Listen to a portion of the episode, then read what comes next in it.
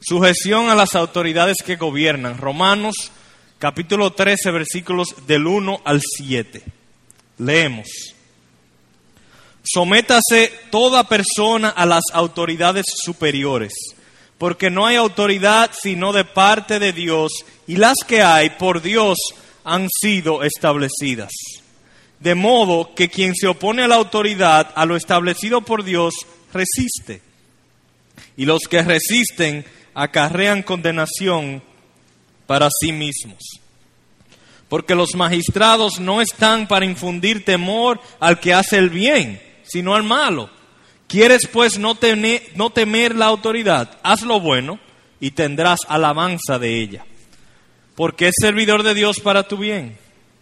Pero si haces lo malo, teme, porque no en vano lleva la espada, pues es servidor de Dios, vengador para castigar al que hace lo malo por lo cual es necesario estarles sujetos, no solamente por razón del castigo, sino también por causa de la conciencia.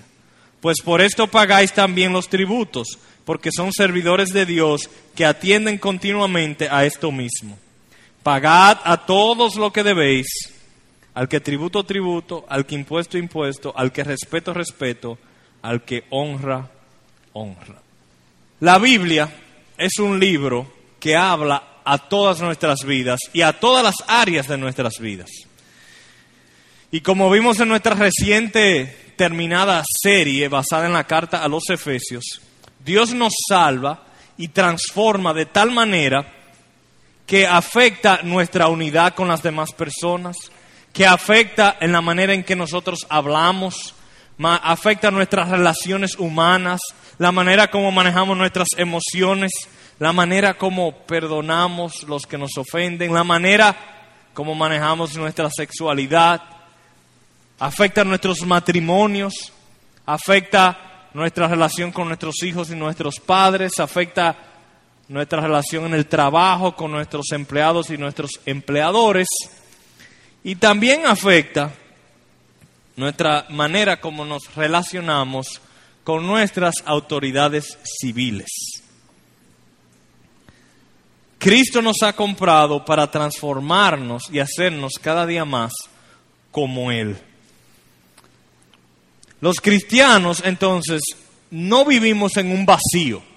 Cristo no nos salva y nos saca de este mundo, no, Él nos deja de este mundo, deja en este mundo, pero con el propósito no que seamos transformados por el mundo, sino que seamos transformados por Él y que vayamos también transformando al mundo que nos rodea.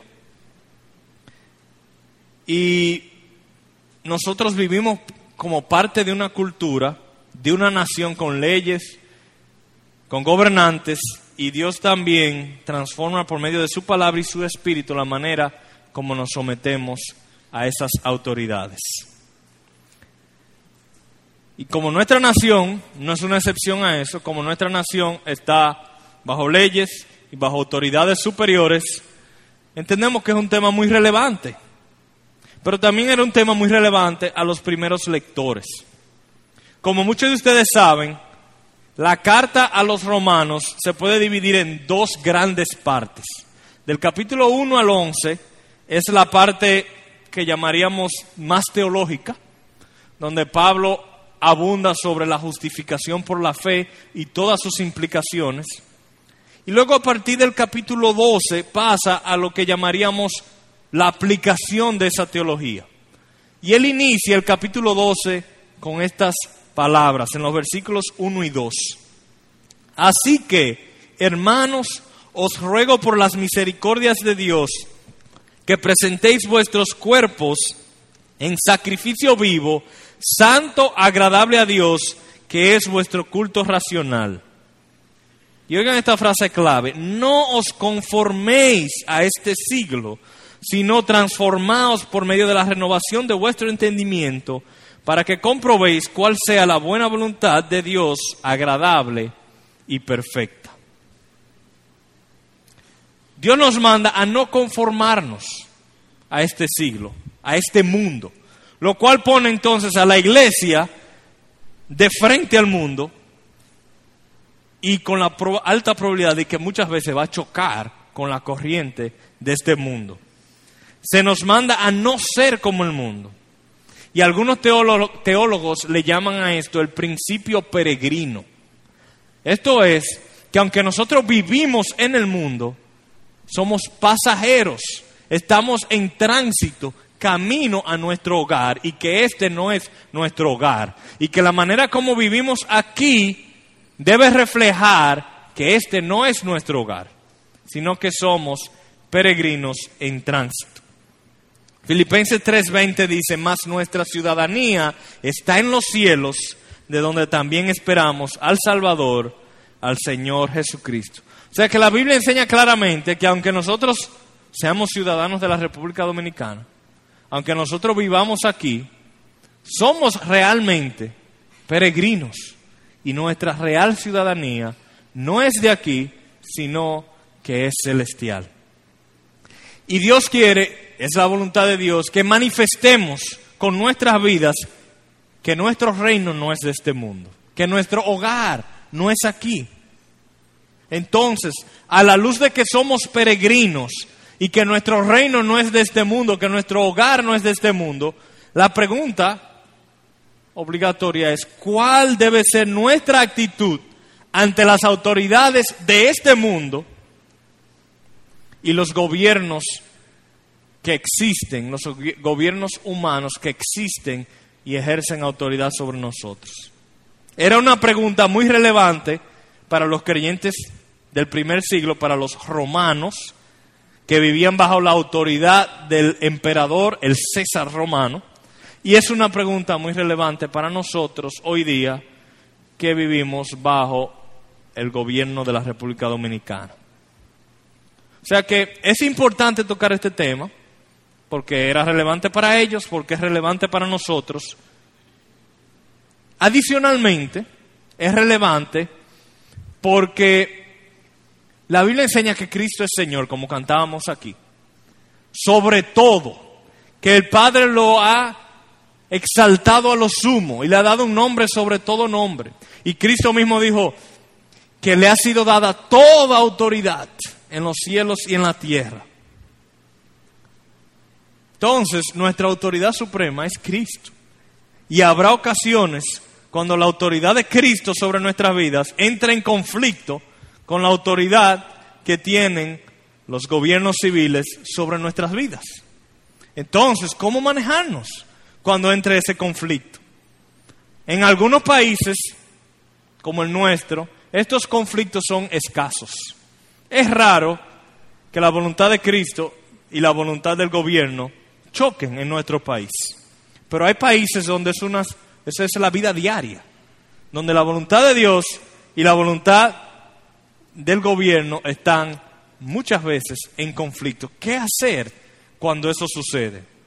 Ciertamente entonces era un tema muy relevante para los cristianos que vivían bajo el imperio romano cuando en ocasiones hasta se prohibía que predicasen el Evangelio, y también es relevante hoy en día para nosotros. Entonces lo primero que vamos a ver es lo que dice el verso 1. Sométase toda persona a las autoridades superiores. Es, es una declaración bastante absoluta. Voy a leer el verso 1 completo. Sométase toda persona a las autoridades superiores porque no hay autoridad sino de parte de Dios y las que hay por Dios han sido establecidas. Este primer verso entonces claramente nos dice que todos estamos mandados por Dios a someternos a las autoridades civiles y nos da varias razones. Este versículo nos da una razón y los demás versículos nos dan otras razones. La primera razón, y yo diría que la razón fundamental, por la cual toda persona, especialmente todo creyente, debe someterse a las autoridades civiles, la encontramos en el mismo verso 1, dice, porque no hay autoridad sino de parte de Dios, y las que hay por Dios han sido establecidas. La razón fundamental por la cual toda persona debe someterse a las autoridades es porque Dios los puso allí porque Dios es quien los ha puesto en autoridad. Como dice Daniel, en el capítulo 2, verso 21, Él quita reyes y pone reyes. Él quita presidentes, pone presidentes. Él quita congreso, pone congreso. Quita síndicos, pone síndicos. Quita policías de tránsito, pone policías de tránsito. Entonces la razón fundamental para obedecer a nuestro presidente, la razón fundamental para obedecer al policía de tránsito, que nos paran cuando estamos hablando por el celular o no tenemos el cinturón, la razón fundamental para obedecer a los jueces y a cualquier otra autoridad civil es que Dios es quien los puso ahí. Creemos eso nosotros, que es Dios que los ha puesto ahí. Y la Biblia enseña que no solamente Dios pone gobernantes buenos. No podemos decir, bueno, Dios fue que puso ahí al rey David, pero no al rey Saúl. No podemos decir que, que Dios puso a Abraham Lincoln, pero no a Trujillo. No, la Biblia enseña que Dios pone los buenos y los malos también.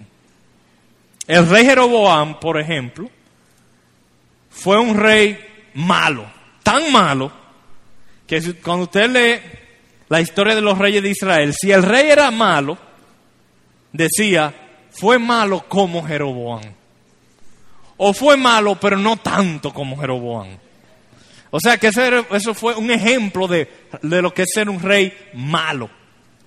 Y dice en Primera Reyes 12 que fue Dios quien lo puso ahí. Poncio Pilato entregó al inocente Hijo de Dios para que fuese crucificado injustamente. Y el mismo Jesús le dijo a Pilato, ninguna autoridad tendrías sobre mí si no te hubiera sido dada de arriba. O sea que Dios le dio la autoridad a Poncio Pilato que él tenía. Dios es quien pone a los gobernantes en su lugar, sean buenos o sean malos.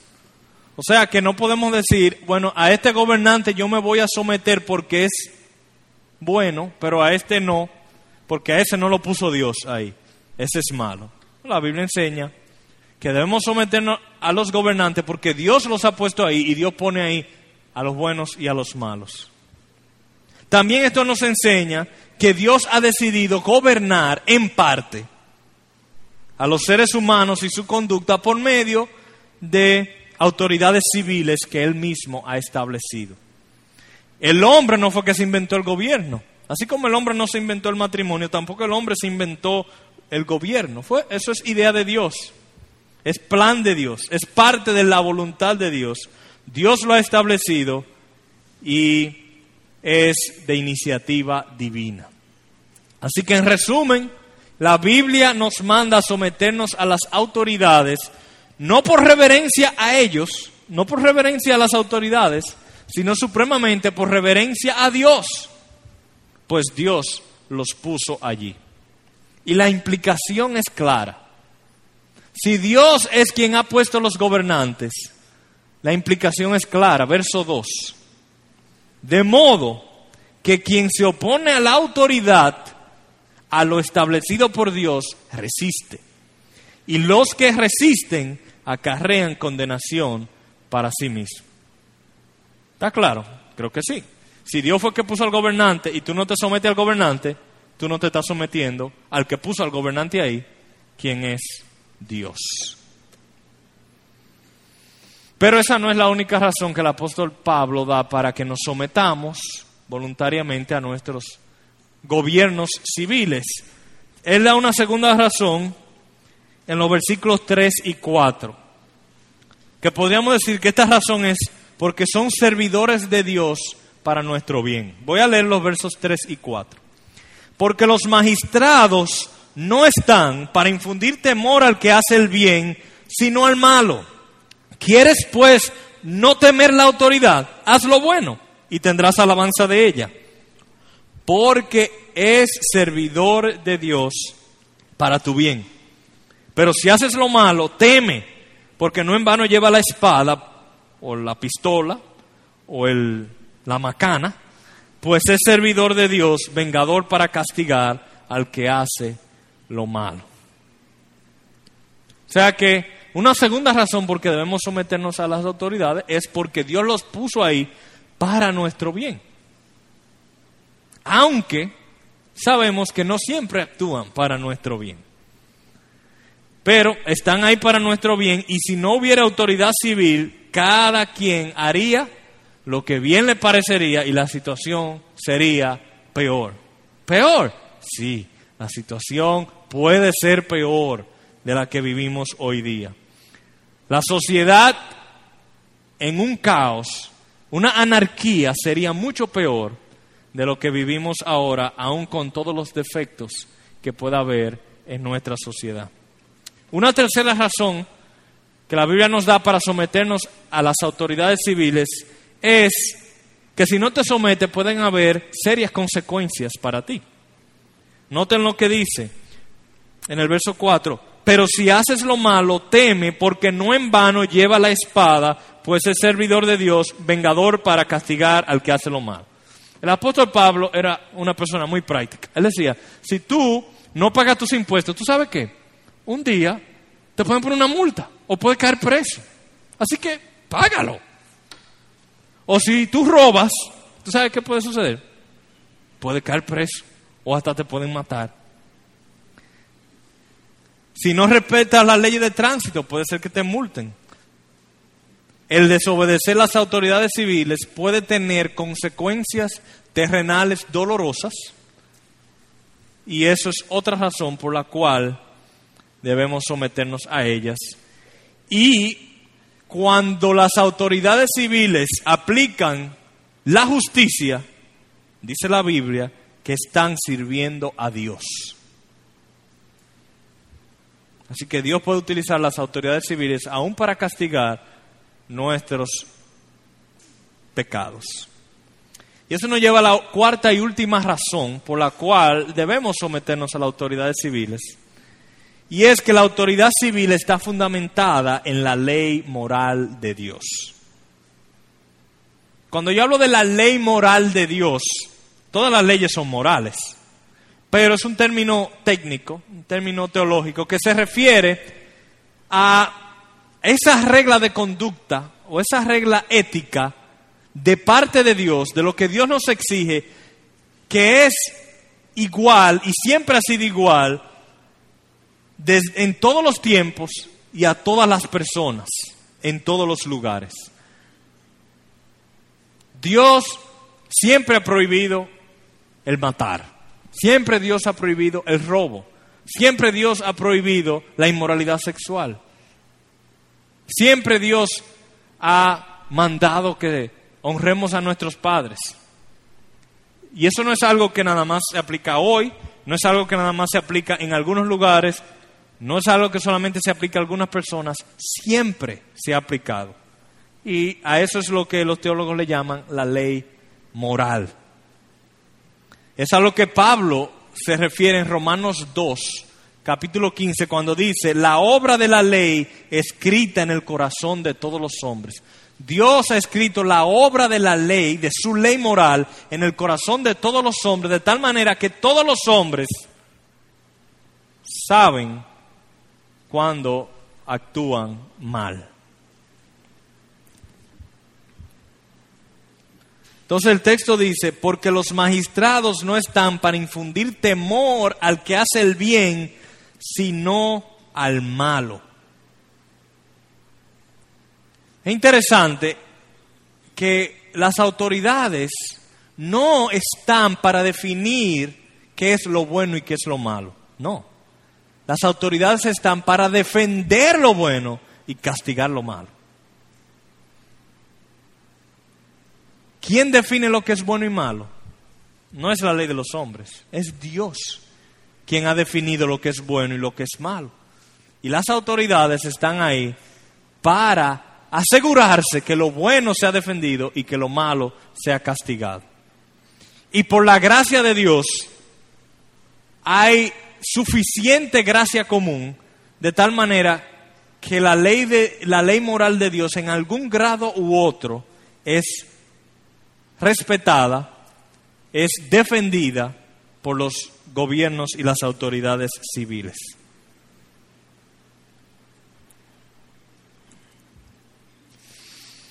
Por eso es que en el verso 5, además de las consecuencias terrenales que pudiéramos tener, el apóstol Pablo dice, por lo cual es necesario estarles sujetos no solamente por razón del castigo, sino también por causa de la conciencia. O sea que no solamente nos debemos someter a las autoridades porque si nos atrapan podemos tener consecuencias dolorosas, sino supremamente porque las autoridades están defendiendo lo bueno. Y si nosotros violamos la ley, también estaremos violando la ley de Dios. Si violamos la ley de los hombres, estaríamos violando la ley moral de Dios. Cuando tú no pagas tus impuestos, no solo violas la ley de la República Dominicana, estás violando la ley de Dios. Estás robando. Cuando no provees sustento a tus hijos de un matrimonio anterior, por ejemplo, eh, no solamente estás violando la ley de la República Dominicana, está violando la ley de Dios. Por tanto, no solo obedecemos la ley de los hombres cuando nos pueden atrapar, sino que la obedecemos siempre para mantener una limpia conciencia delante de Dios y delante de los hombres. Así que en resumen, la Biblia nos manda a someternos a las autoridades civiles por cuatro razones. Uno, Dios es quien los ha puesto ahí. Dos, están ahí para tu bien. Tres, puedes ser castigado si no te sometes. Y cuatro, porque tu conciencia te acusaría de haber violado una ley superior la ley moral de Dios. El apóstol Pablo entonces es bien tajante, bien absoluto y explícito en cuanto a la actitud requerida de todos nosotros los cristianos eh, en cuanto a someternos a las autoridades civiles. Pablo no da ni siquiera ninguna excepción. Es sorprendente. Aquí dice, Toda persona sométase a las autoridades. Punto. Y cuando uno lee eso, uno dice, pero no siempre, ¿verdad que no, Pablo? Esto levanta ciertas inquietudes, que Pablo sea tan dogmático, tan absoluto. Ciertas inquietudes, porque nosotros sabemos por la propia Biblia y nuestra experiencia que las autoridades no siempre se comportan como dice Romanos 3. Las autoridades no siempre defienden al bueno y alaban al bueno y castigan al malo. Las autoridades no siempre usan la espada para castigar el malo. Las autoridades no siempre están tomando decisiones correctas. Entonces, ¿cómo manejarnos?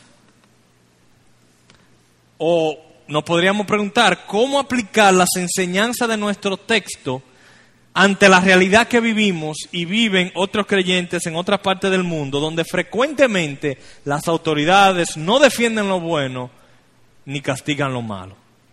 ¿Cómo nosotros decir, Señor, yo quiero obedecer tu palabra y al mismo tiempo vemos que muchas veces en la Biblia cuando Dios aprueba que se desobedezca a las autoridades,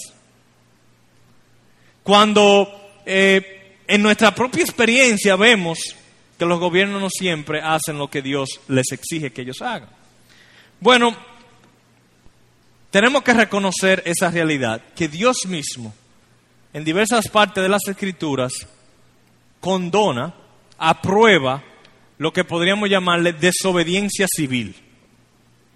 Y vamos a ver ahora, vamos a tomar un tiempo para ver varios ejemplos en las escrituras cuando Dios aprueba que los cristianos desobedezcan a las autoridades civiles.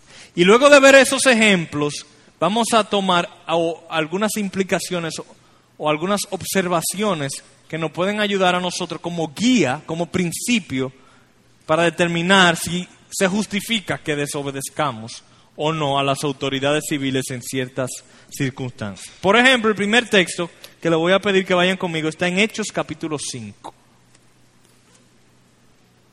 Aquí estamos hablando de una situación cuando los apóstoles estaban predicando el Evangelio y dicen los versículos 27 y 29 lo siguiente.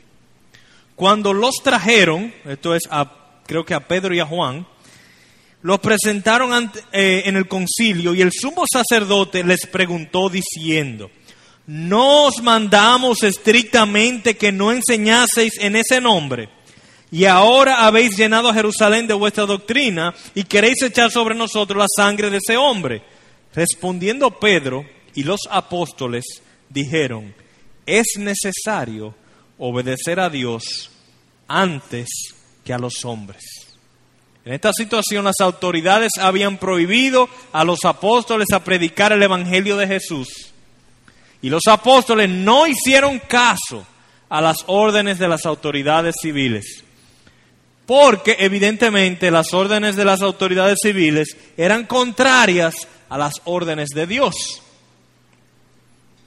Lo cual nos dice claramente que obedecer a las autoridades civiles nunca ha de estar por encima de la obediencia a Dios. Y cuando éstas en- entran en conflicto, el creyente siempre ha de escoger la obediencia a Dios. Otro texto, vayamos ahora a Daniel capítulo 6.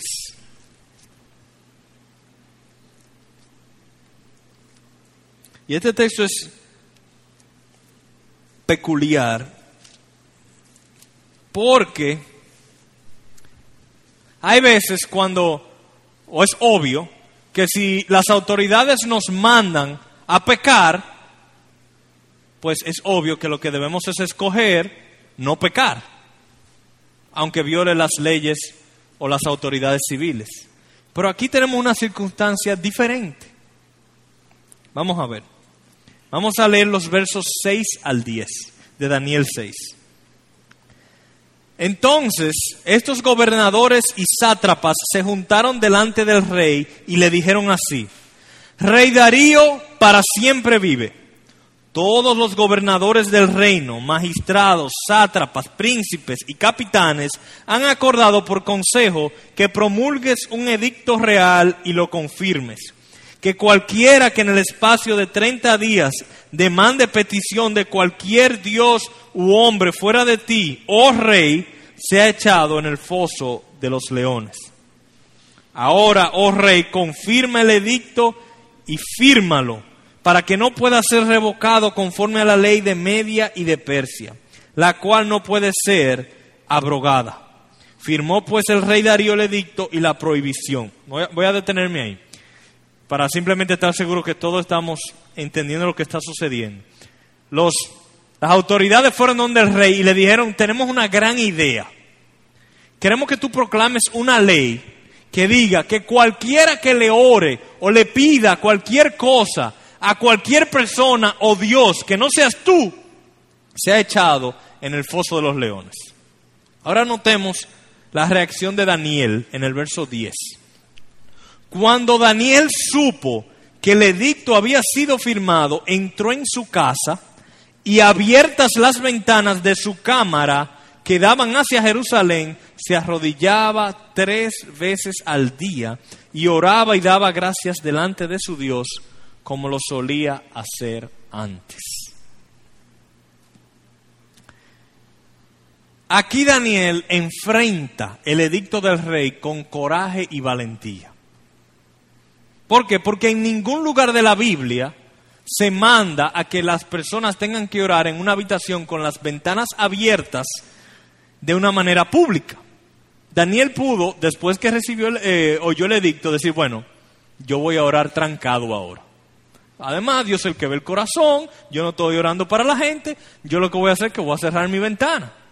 Pero eso no fue lo que Daniel hizo. Daniel, vamos a decir, apota, a propósito, y, y violó la, la ley de las autoridades a propósito, de una manera descarada, cuando hubiese sido menos arriesgado orar en secreto. Entonces, Daniel escogió desobedecer de una manera confrontadora el edicto del rey, claramente poniendo a Dios por encima de las autoridades civiles. Y por esto fue echado al foso de los leones. Y es interesante darse cuenta, si uno sigue leyendo, que, Daniel no se opuso a que lo echaran en el foso de los leones.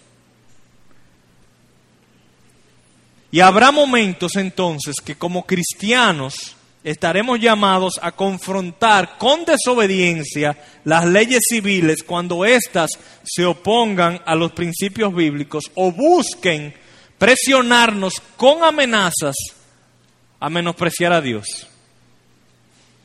Y es notable que Daniel no se resistió, ni tampoco huyó, ni intentó huir, ni se mudó de lugar.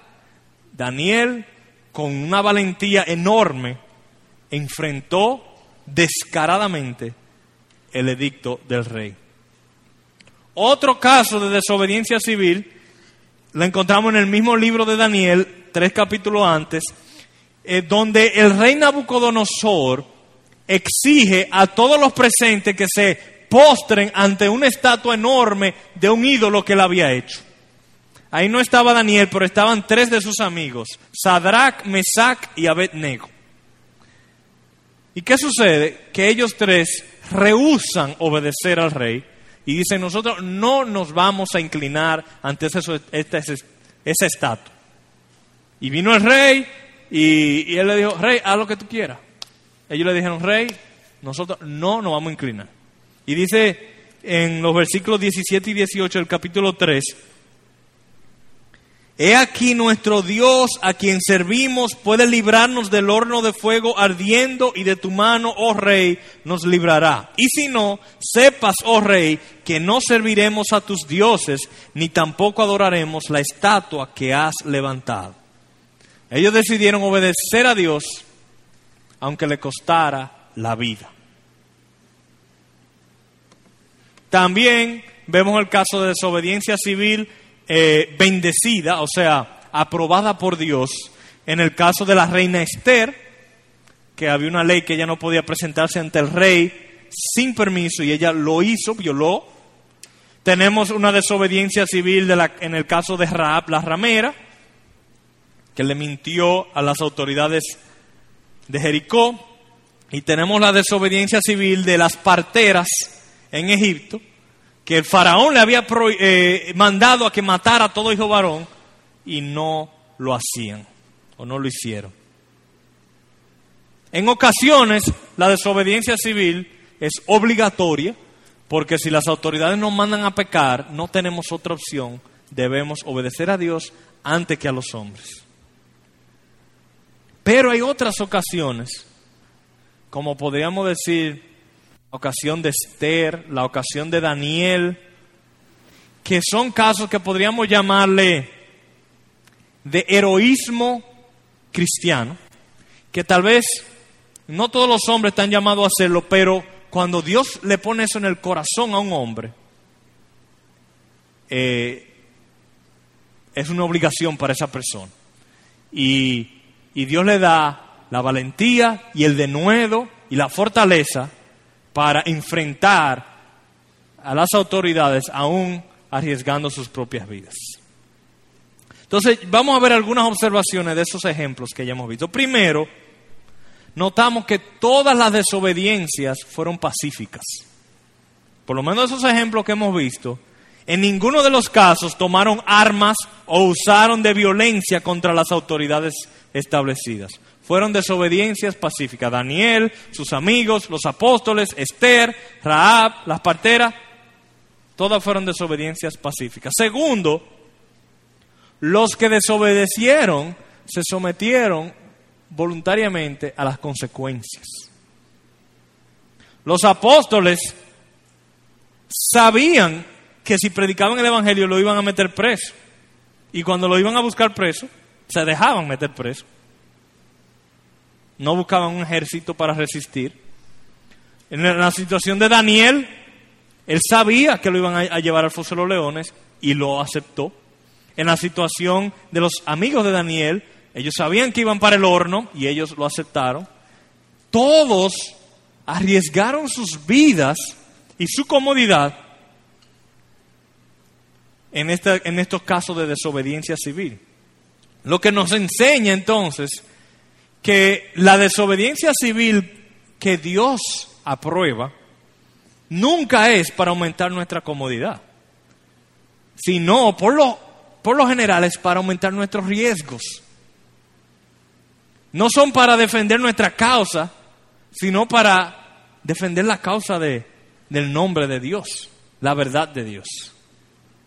Tercero, tercera observación, la desobediencia no fue para preservar sus vidas, como dijimos, o aumentar su comodidad, sino como testimonio a la verdad de Dios. En todos los casos hubiese sido menos riesgoso obedecer. O sea que no estamos diciendo nunca que la desobediencia civil es justificada para nosotros aumentar nuestra comodidad, para protegernos. La desobediencia civil, por lo menos en todos los casos que hemos visto en las escrituras, fueron más riesgosas. A Daniel le hubiese sido menos riesgoso cerrar la ventana. A los apóstoles le hubiese sido menos riesgoso no predicar el Evangelio. A los amigos de Daniel hubiese sido menos riesgoso, en términos humanos, claro, no en términos eternos, postrarse ante la estatua. A, a las parteras también. Entonces, y a Esther, Esther se pudo haber hecho la chiva loca, a ella no la iban a matar. Y no, fue, ellos tomaron riesgos en desobedecer. Cuarto, la convicción y la influencia del Espíritu de Dios juega un papel importante en aquellas situaciones cuando no es obligatorio desobedecer. Hemos dicho que si, si el gobierno nos manda a pecar, es obligatorio desobedecer. Pero hay situaciones que la desobediencia más bien es como la de Daniel, que decidimos enfrentar a riesgo de nuestras comodidad o de nuestras vidas. Para tal persona pasa a ser obligatorio por el peso y la convicción que el Espíritu Santo pone en ellos, pero no necesariamente es obligatorio para todos. No se nos dice que en el caso de Daniel, que otros cristianos fueron echados, otros creyentes fueron echados en el foso a los leones, no. Solamente Daniel, pero había en Babilonia muchos creyentes. Los amigos de Daniel no se dice. Tal vez ellos decidieron cerrar la ventana, o tal vez ellos oraban en un sótano.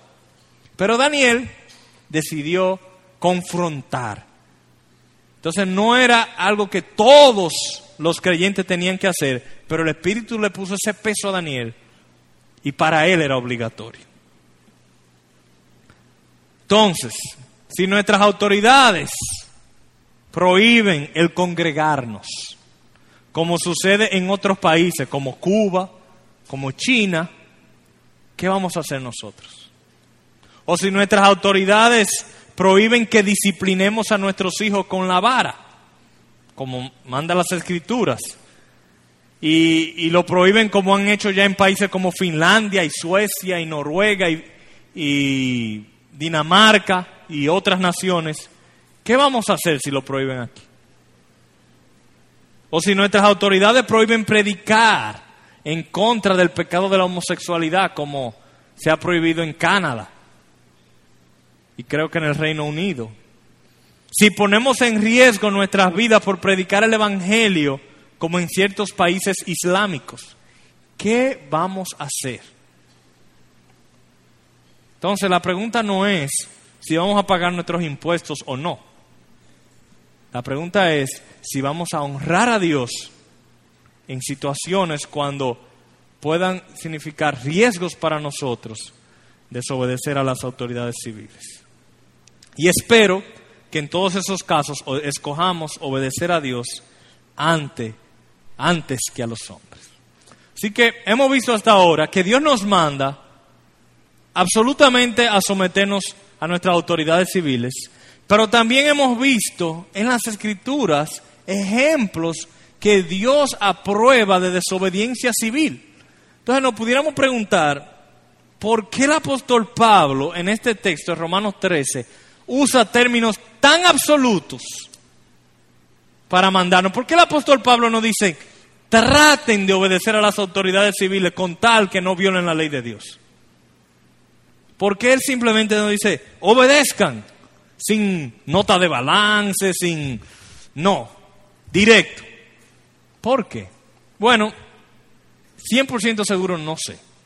Pero eh, voy a traerle tres razones que el pastor John Piper sugiere que ustedes consideran si son válidas o no. Consideren si son válidas o no. Tres razones por qué el apóstol Pablo escribe en estos términos tan absolutos cuando sabemos que no son tan absolutos como él lo presenta. Bueno, primero, se sabe que en la iglesia de Roma, a quien él le escribe esa carta, había miembros de la iglesia que eran miembros de la casa del César. En Filipenses 4:22, Pablo escribiendo desde una cárcel romana, dice lo siguiente, todos los santos os saludan y especialmente los de la casa de César. O sea que, evidentemente, habían miembros de la iglesia romana que eran miembros de la casa de César. Tal vez eran miembros del gobierno. Entonces, había la posibilidad de que esta carta a los romanos llegara a, a manos de César o a oídos del César. Y Pablo quería asegurarse de que aunque el cristianismo proclama que Jesús es rey, que Jesús tiene autoridad sobre todas las cosas, él quería asegurarse que el César supiera que el reino de Cristo no es un reino de este mundo y que el reino de Cristo no era una amenaza para el gobierno del César. Y que por tanto el César podía dejar a los cristianos tranquilos, porque los cristianos no iban a ser una amenaza para él, no le iban a tumbar su gobierno. Todo lo contrario, la ética cristiana nos enseña a respetar a nuestras autoridades y el César podía estar tranquilo con eso. Segunda razón era que si el César leía la carta, también iba a notar versículos como el que dicen, no hay autoridad sino de parte de Dios y las que hay por Dios han sido establecidas. Es una manera de Pablo decirle al César, César, tú no eres Dios, tú estás debajo de Dios y aunque eres el hombre más poderoso de la tierra, no obstante, Dios te ha puesto ahí para defender lo bueno y castigar lo malo, no para hacer lo que te da la gana. Y finalmente, y probablemente la razón más importante, es que Pablo se tomó el riesgo de ser mal interpretado, de que nos debemos someter a las autoridades aun cuando nos manden a desobedecer a Dios, porque nuestros derechos civiles no son lo más importante. La humildad, la autonegación y la confianza en Cristo son mucho más importantes, mucho más importantes que la defensa de nuestros derechos civiles. Es preferible que un cristiano sufra los abusos de un gobierno o de las autoridades civiles a que por causa de su orgullo e incredulidad defienda tanto sus derechos civiles que no se atreva a proclamar el Evangelio. Vamos a ponerlo de otra manera. Es preferible tener, es preferible que nuestros derechos humanos sean violados, nuestros derechos civiles sean violados, antes que nuestro orgullo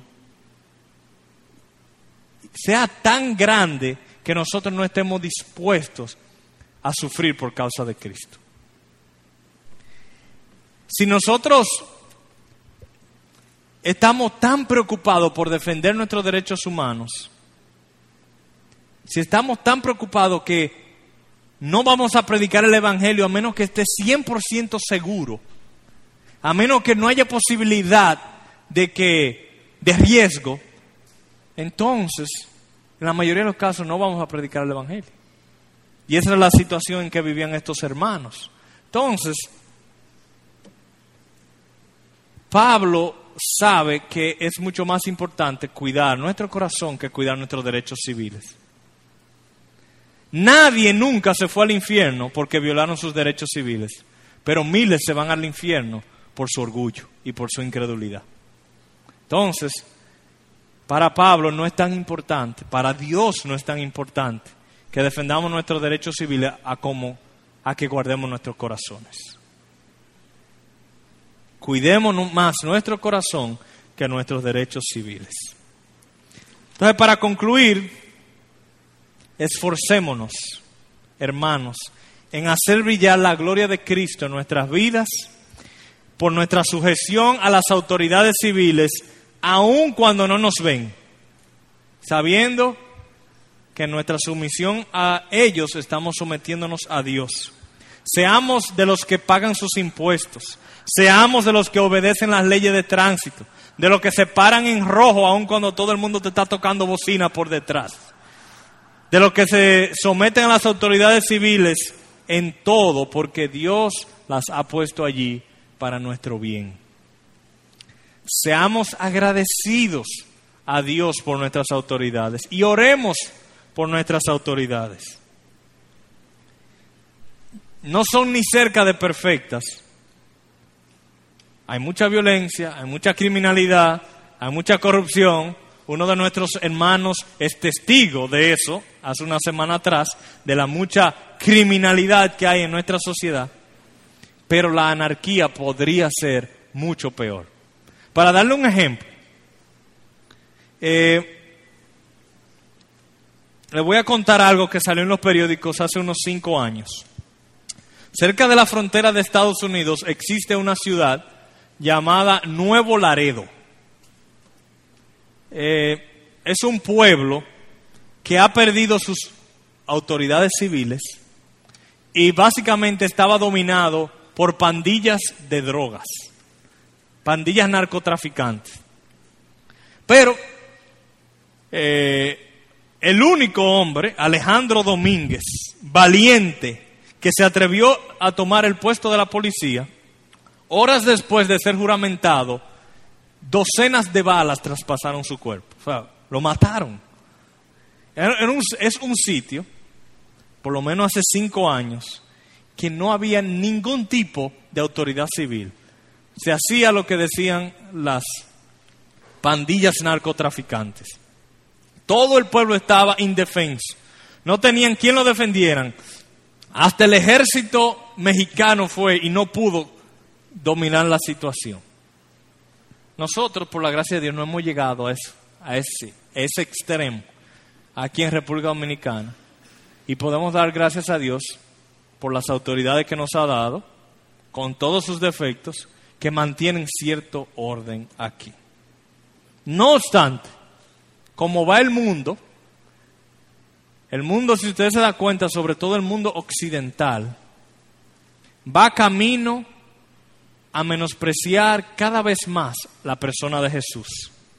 Usted puede hablarle de Dios a muchísima gente, pero si le habla de Jesús y habla que Jesús es el único camino a Dios, no es solo en Islam que va a eh, encontrar persecución, también en los países europeos, en Estados Unidos, lo consideran eso como arrogante. Y como ustedes saben, hay países donde ya es prohibido que se ore en público, que, se, que los niños oren en las escuelas públicas. Y no sería extraño pensar que en algunas décadas en el futuro las leyes de algunos países, pudiera ser que hasta la nuestra, vayan en contra de las leyes de Dios.